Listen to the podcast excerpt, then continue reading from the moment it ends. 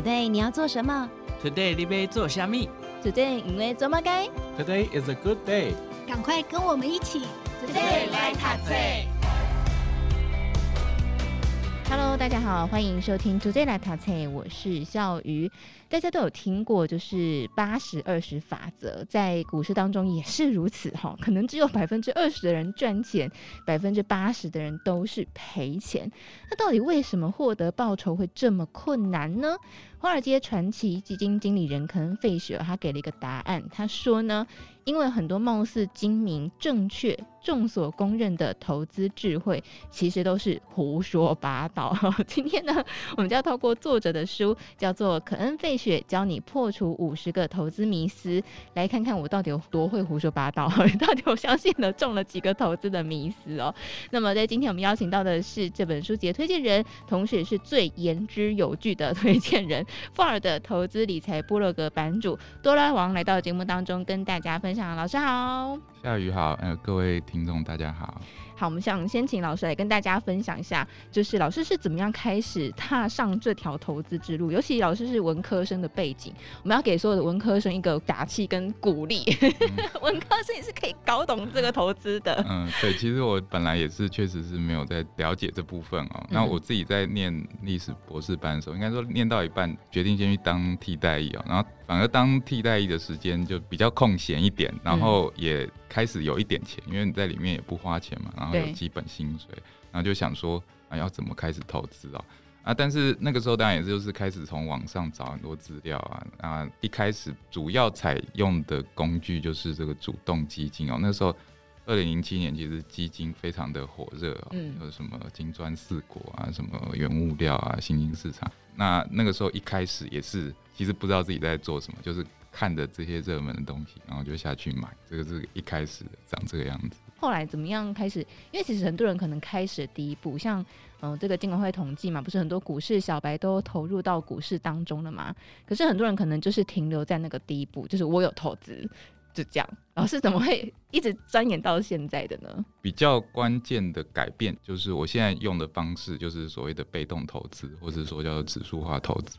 那大概我一开始的时候，那个时候市况很好，好像买什么都在涨，你就觉得哎、好像没问题哦。可是后来二零一七年下半年已经开始，就是股市有些开始波动，有的市场开始跌了，你就发现哎。欸到底它为什么会跌？为什么会涨？其实自己根本不知道。呃，就是买的时候好像觉得，哎、欸，会涨会赚哦，这个很凭感觉。对对对。可是，呃，后来就是接触到了绿角的投资理财，他介绍了就是指数化投资这个概念哦。所以经过就是先读他的文章，再读他推荐的一些书之后，慢慢开始有所转变哦。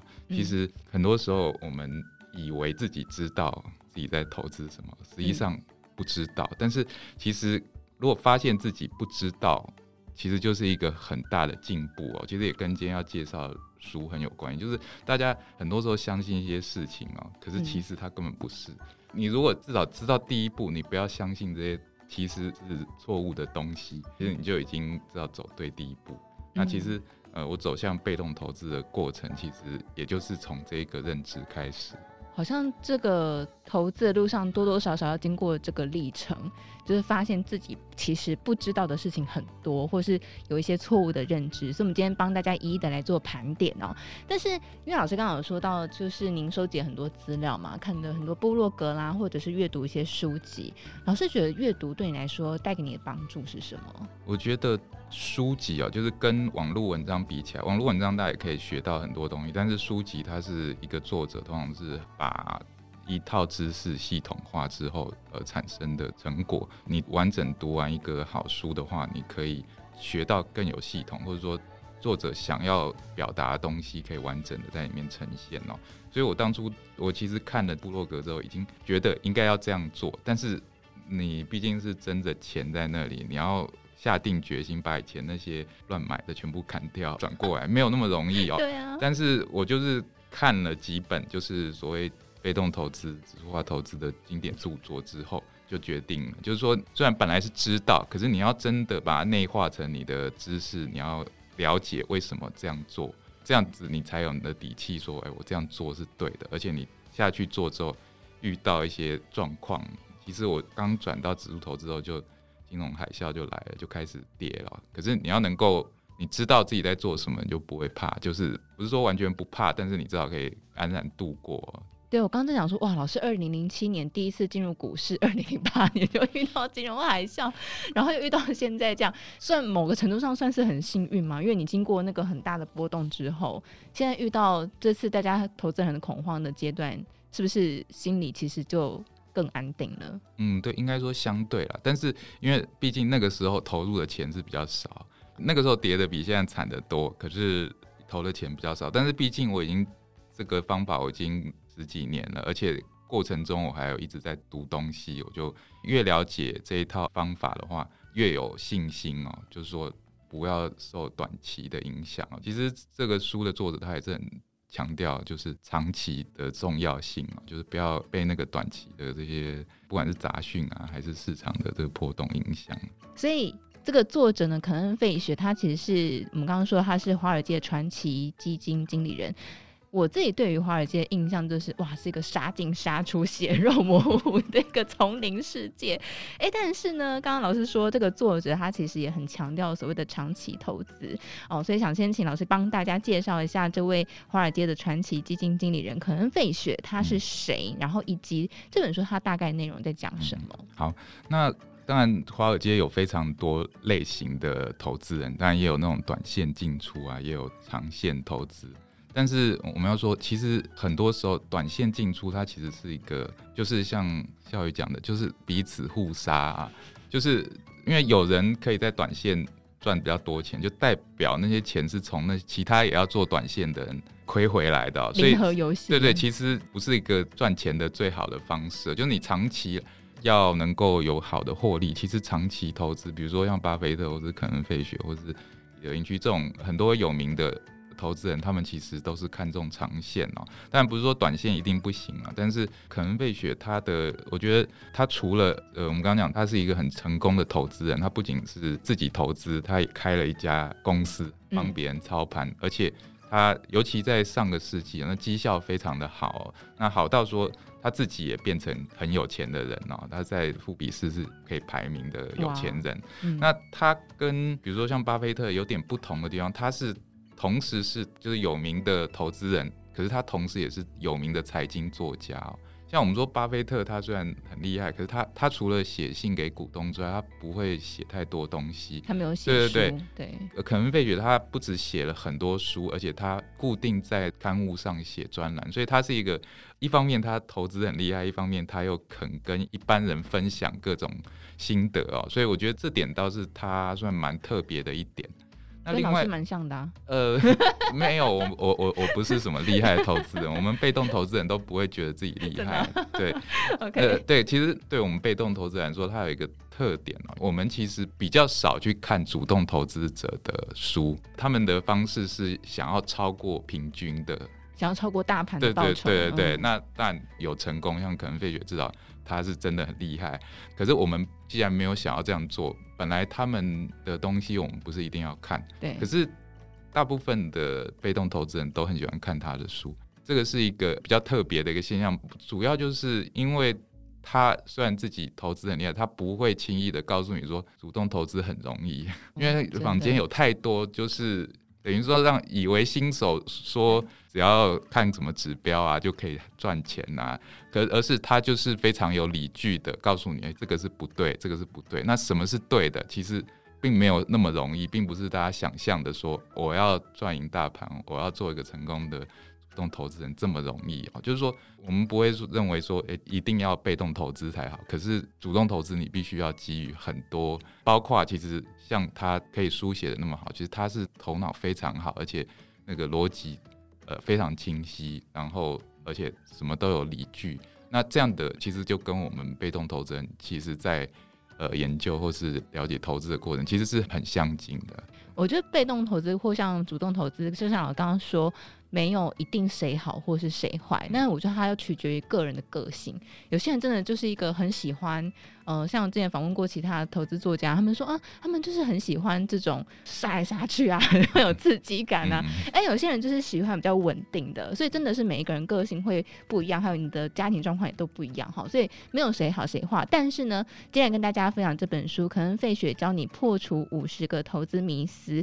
我们刚刚说这个很厉害的这位可能费雪，他统整了五十个迷思来告诉你为什么这件事情是错误的。那他用什么样的方法证明他的论点，而且他很有趣，他在书当中也跟你讲说，你也可以不要轻易的相信他，你也可以尝试来破除他所说的论点哦。好，但是我们来分享，就是在可能费雪这本书当中呢，我觉得第一件事情就让很多人会觉得，哎、欸，真的是这样吗？好，就是债是不是比股票安全呢？好，还有，呃，很多时候我们会听到说，用你的年龄来做。股债的资产的配置这件事情，当然我们会提出来，就是可能费雪肯定都是说是错的嘛？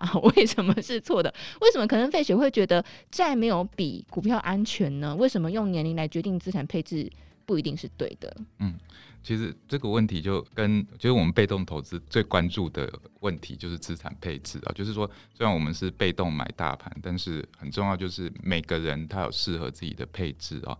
那其实他也不是否定配置债券，也不是否定年龄，而是太多人就把它简化成在一定比较安全。因为其实我们指数投资有一个概念，就是要长期，就是你就短期来看，这个股票的波动是很大，可是长期来说，股票的因为你承受比较高的波动，这个长期的预期报酬就会比债券要高，甚至。长期的波动甚至还会比较小。呃，某方面来说，因为债券的周期蛮长的，就是说，虽然不是说完全中间就是这样一直走哦，但是它有一个利率往上和利率往下，这个可能周期比较长。有的时候甚至蛮长的一段时间报酬都不太好，又有一个蛮长时间报酬都不错。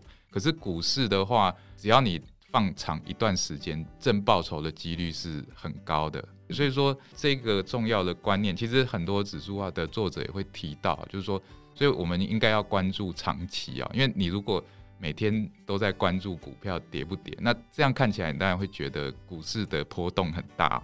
另外，他其实提到的一个债券也会下跌这点，其实如果你有买债券，今年大家都知道，因为今年债券是近年来跌最多，也就是那个长期的利率往下走的趋势刚好反转的时候，这个时候债券就开始跌啊。这也是其实你如果把历史拉更长，就会知道这个是会发生的，不是而不是说啊，你只看过去十年，其实债券是还蛮稳的，因为。比如说 QE 啊，什么利率下降的时候，债券都是往上走。那所以说，其实它也是会跌，只是说它不会像股市跌这么多。所以资产配置本身概念没错，可是你必须要有正确认知说。不要觉得说，哎、欸，债券就一定不能跌。今年就有多少人多少人来问我说，啊，为什么我配置的债券就要很安全呐、啊？然后怎么都在跌啊？对对对，其实就是说本身配置没有错，但是你的认知不要过度依赖所谓短期安全的。因为你如果未来假设你还年轻，你还有三十年各种，你配太多债券，其实是把你的增值的空间减少了，因为你。三十年的股市其实是相对安全啦，你只要短期能够忍受住的话，不是说叫你都一定不要配债券，你可能还是要依自己的心性嘛。就是说你真的会很怕短期波动，你还是要配一些来帮你。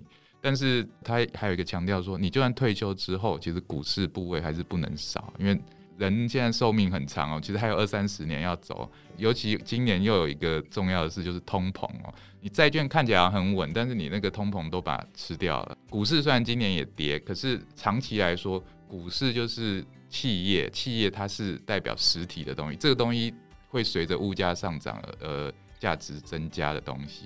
所以我觉得作者大概重点大概就在这几项啊，所以确实年龄跟资产配置是有关，但是纯粹只是有关而已。其实我自己有写过一篇，真的影响的因素有十，我还整理了十几种啊。其实作者他是以三大方向，其实这三大方向就已经考虑到很多不同面向。其实一个就是所谓的风险嘛，那一个就是预期报酬。还有现金流，就是说你需要用多少钱，所以就退休的时候他肯定是要用比较多钱。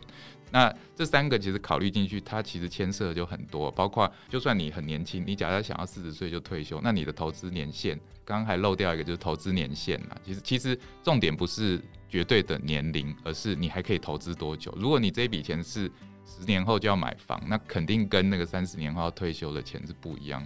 所以它其实不是说年龄不重要，而是绝对不能说看那个数字什么多少减多少你就去配啊。那个下去的话，可能每个人都会有很大的偏误。应该要去思考说，诶，我要投资的这笔钱，我是要做什么用，然后我可以多久之后才用，这点是蛮重要的。而且老师刚刚说到一个很大的重点，就是长期。嗯，那个长期大家不知道有没有听到那个数字是三十年，嗯 欸，不是三五年，是三十年。对对对，我我们一般认为的长期都是就是至少十年啊，正常来说是希望接近三十年，那样子最稳，因为那样子呢，股市的短期风险就会被压得很低。对对对，但十年的话，其实已经比较好了，就是亏损的几率已经不太大，但是还是有，所以还是会。跟二十年以上的不太一样。哇，那这样每一笔钱好像确实都你要有一个目标，你才存得住嘛？不然你如果是很短期，你就要拿出来用，放在那边可能就觉得心很痒，很想拿出来用。对对对，我们都会建议说，你如果是要进股市，五年以下的绝对。除非你可以接受亏，就是你要用的时候是亏十趴二十，对对对，你如果接受这点，当然没有限定。可是如果不是的话，那五年以下，比如说有人说什么五年以后要付投期款，我们就说你就放定存吧，或是有放一点债券也可以。股市最好就不要了，因为没有保证你五年一定赚的。确实啊，你看，如果在前几年才刚刚进来股市的这些小白们。如果放到现在，应该是大赔大亏，好、嗯哦、对不对？因为刚好就经过这几次这个、哦、股市不断下修，这其实也是我们下一个问题，就是作者是怎么样看待大空头这件事情？当然，很多人都说熊短牛长啊，就是说熊市比较短，然后牛市走得比较长。可是当然。大家的钱在那里，就看着你的那个投资损益一直都是负的，然后绿油油的一片，每天都会觉得哇，好煎熬哦！到底要怎么样度过这个大空头的时期呢？对，其实这个就是像刚刚讲的，就是所谓短期跟长期的心理啊。但是就是心理上会觉得有问题是人之常情，但是其实作者跟我对于长期的看法，其实都是牛市是比较长，熊市是比较短，而且。就是以长期，比如说二十年来说，牛市上涨的一定比熊市跌的多。所以作者有一个重点，就是你现在看它好像跌很多，实际上它涨回来的时候还会更多。所以真正会造成伤害的不是下跌本身，而是你在下跌的时候就逃走了，然后不知道什么时候回来。等到想要回来的时候，都已经不知道涨到哪去，你就真正的损失了。因为暂时损失跟永久损失是。其实两回事，对，对对，其实是两回事。就是尤其是如果你是买指数，不是买那种可能会倒的个，因为个股都比较难说。因为如果公司倒了，你就没了。那如果是买指数的话，下跌之后迟早涨回来，不会因为一次的熊市你就无法恢复哦。但这个前提理解了之后，你会觉得好一点，就是说充分理解长期的意义啊。就是说长期股市，你如果买指数的话，其实不用那么担心。但我我知道这个是没有办法完全解决每个人的状况，因为有人看到就是觉得很可怕，所以一个就是我们刚刚有讲到的资产配置，就是你如果一开始就知道自己跌二十趴或跌三十趴，或或是某一个数字的时候，你确实知道你一定会受不了，甚至睡不好。那你就一开始的股市就不应该要买那么多，就是你可以配一些债券，或者甚至像刚刚讲，有人觉得债券跌了他都也很受不了，那就就直接摆现金也可以啊。就是你你把一笔闲钱就是放在你配置里，那最后你的总亏损幅度就会比较小。你不要只盯着那个股票的部位，你把你整个投资都当做一个整体，那你就会看到，哎，你的下跌比例其实就没有这么高。但这个是事先其实就要做，不能跌了才发现要调整。这但如果需要调整也是不得已啊，但是最好是还没有跌之前，你就先把它配置好，就是一个最适合你的比例。因为你下跌的时候其实很容易慌，就是最怕的就是你决定全部都卖掉，就是也是作者讲到的，那个卖掉以后你真正的损失了。对，但是有个前提就是你是要买个股跟指数是不一样的。有些人真的摆摆摆到公司就下市了。对对对，这这也是因为我我自己现在是不买个股，就是因为选股其实也是没有想象中那么简单。它是一门专业。对对对，所以你如果没有这种选股的能力的话。就买指数的话是会比较安心的。就是如果现在叫我买一个个股，现在跌这么多，我没有办法安心。我虽然投资这么久，对对，但是因为我是买全世界的指数，也不是说完全你看到账面少了，还是心情上有一点波动，一定会啦。因为现在不像十几年前资产比较小的时候，但是因为你都了解长期的这个观点啦，所以其实就没有想象中的那么严重啊。所以真的是要了解自己在干嘛，对不对？对，你不了解的话，你就进去，其实不管你是在上涨或是下跌，都相对来说是一件很危险的事情。好，但是其实像在前几年，呃，股市不断在上涨的时候，你看从入上万，然后到万二、万三，就是在那个过程当中，造就了很多少年股神。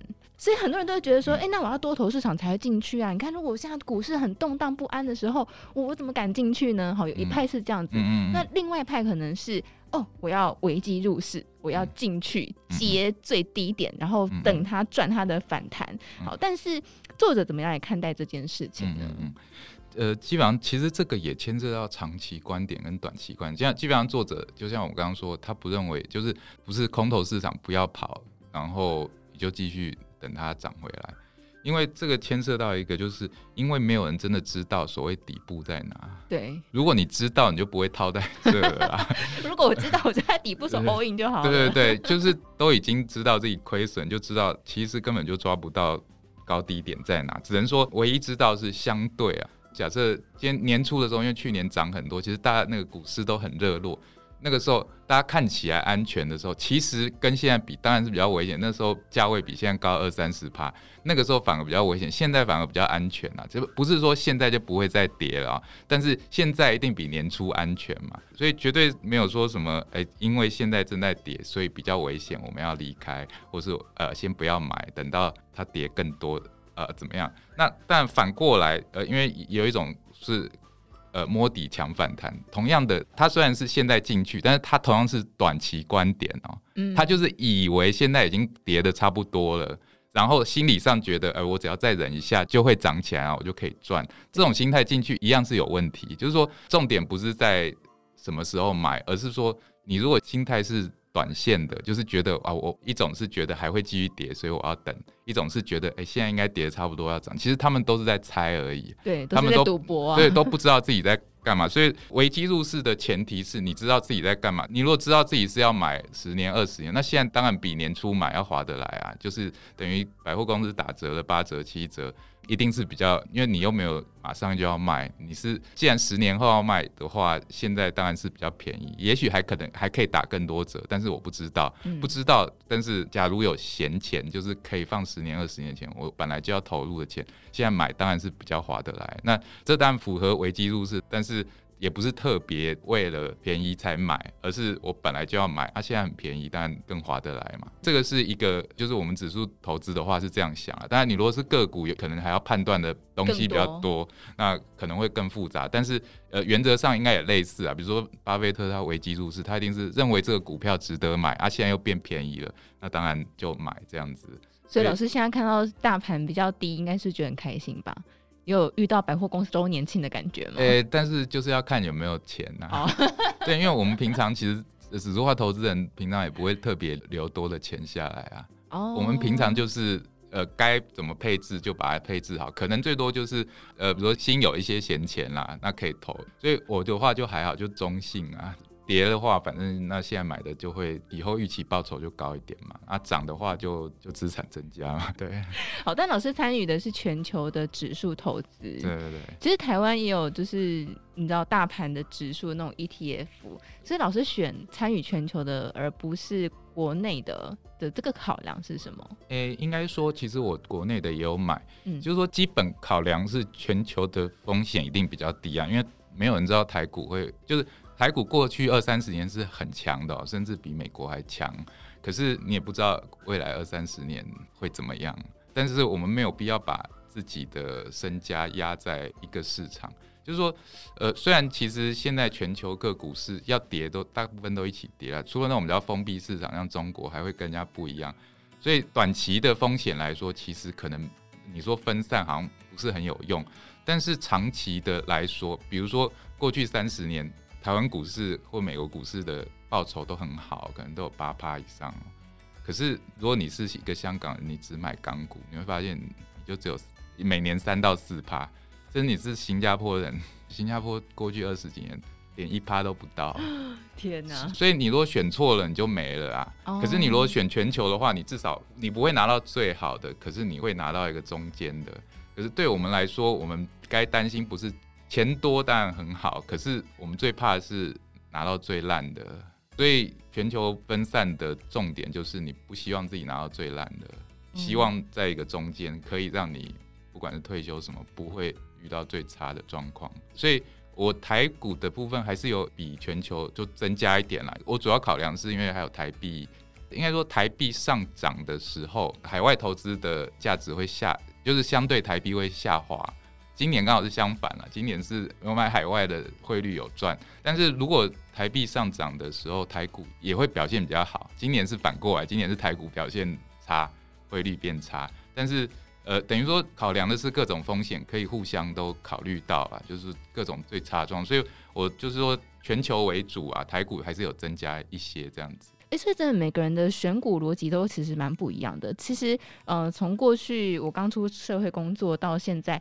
在这段时间，其实市场的投资流派真的非常的多，嗯、有很多人有可能是做这种很短线的，有些人做当冲，有些人是做成长股、价值股、生活股、小型股、大型股，各式各样的。所以真的每一个人都有自己的一个流派哦。所以老师刚刚其实有稍微提到，就是你在这个选择上面的一个考量点，那有没有什么想要给投资朋友的一些建议呢？其实不管你要选什么，你要知道为什么要选。因为其实我们选指数化投资很简单理由就是，我不觉得有哪个理由可以这么容易找到。比如说，你觉得其实费雪也是说，其实每个时期有的时期成长股好，有的时期价值股好。虽然长期来说啦，就是呃长期绩效那是很长哦，就是一百年哦。小型股或价值股是表现比较好，但是你不一定遇得到它表现好的时候。所以在你没有办法预测的时候，你其实有些人他会就是即使指数化投资人，他会中性的选择大盘。所以大盘就是什么都买，大型股、小型股全部都在里面的。这是我现在也是这样子做，就是你要买一个市场，尽可能的大中小全部都包含在里面。对对对对对。那也会有人就是偏重一点点价值股、小型股，因为它确实长期有比，只是说你等不等得到。但是你不就是为什么不能配太多？就是你如果运气差，刚好。这段时间就是大型股、成长股好，就会很惨了。所以他们就算这样做，也都是比如说你整体的假设配百分之八十，然后小型成长股加配百分之二十，这样子比较保险。就是说，呃，希望它可以表现好一点，可是表现太差的时候，你也不会整个很惨。回到刚刚说建议，也就是说，其实我自己是当然也有配置一些各种资产，但是就类股来说，我都是很中性，我就是尽可能的，就是。所谓按照市值啊，就是说它在股市中占多少，我就尽量配多少，这个是我觉得最放心的。但是你如果真的有偏好的话，就是不要全部重压在你的偏好上，就是你可以比如说八十趴、二十趴，就是你如果偏好真的中了，你可以多赚。可是偏好假设没有中的话，你也不要太惨。这个是我觉得是一个原则啦，就是是不是要选择某一种偏好，是大家可能每个人。就是说他自己阅读的东西自己理解，只要有道理啦。因为也有很多偏好是完全没道理，那个就不用讲了。因为像比如说呃小型价值股，它是真的有很多人研究，呃确实有道理。只是说有道理的都还不一定会中，那没道理的你就是在赌博了。那我就意思就是说，有道理的配置你也要想清楚，如果不如预期的时候要怎么办？要把这个风险都考虑好清楚，这样子。真的，所以投资没有这么简单。就是不能把一个原则很简单的话，哦，最看到这个就是买什么，看到那个就买什么，其实它没有那么容易哦。就像刚刚前面我们提到，包括债是比股票安全，或是年龄是不是可以用来决定资产配置，也不是那么一定的。好，所以今天跟大家分享这个肯恩费雪教你破除五十个投资迷思，在下一集会再继续跟大家来分享几个投资的迷思。好，所以在今天跟大家分享肯恩费雪教你破除五十个投资迷思，也再次感谢我们这本书籍的推推荐人范儿的投资理财部落格版主多拉王来到节目当中跟大家分享，谢谢老师。嗯，谢谢大家。好，那么今天也再次感谢所有听众朋友的收听。如果对于今天介绍的书籍有兴趣的朋友，欢迎大家可以在资讯栏找到购书连结。那么这个连结是到我们的《今周刊》官方网站，在《今周》官网上面购书呢是免运费的，欢迎大家可以多多参考喽。那么如果喜欢我们节目的朋友，也非常欢迎大家可以订阅加上评论，或是给我们一些鼓励哦，我们会非常感谢的。好，那么再次感谢大家的收听，我们下次见，拜拜。我是财队长张杰。是否觉得今年在股市获利变困难了？我认为只有把自己变强，问题才能变得简单。我和金周刊合作的产业冠军假日班已经超过五年，帮助过无数的同学。二零二三年将是布局低股好股的最佳时机，欢迎大家一起来掌握主流产业，挖掘翻倍赚好股，请搜寻金周刊产业队长。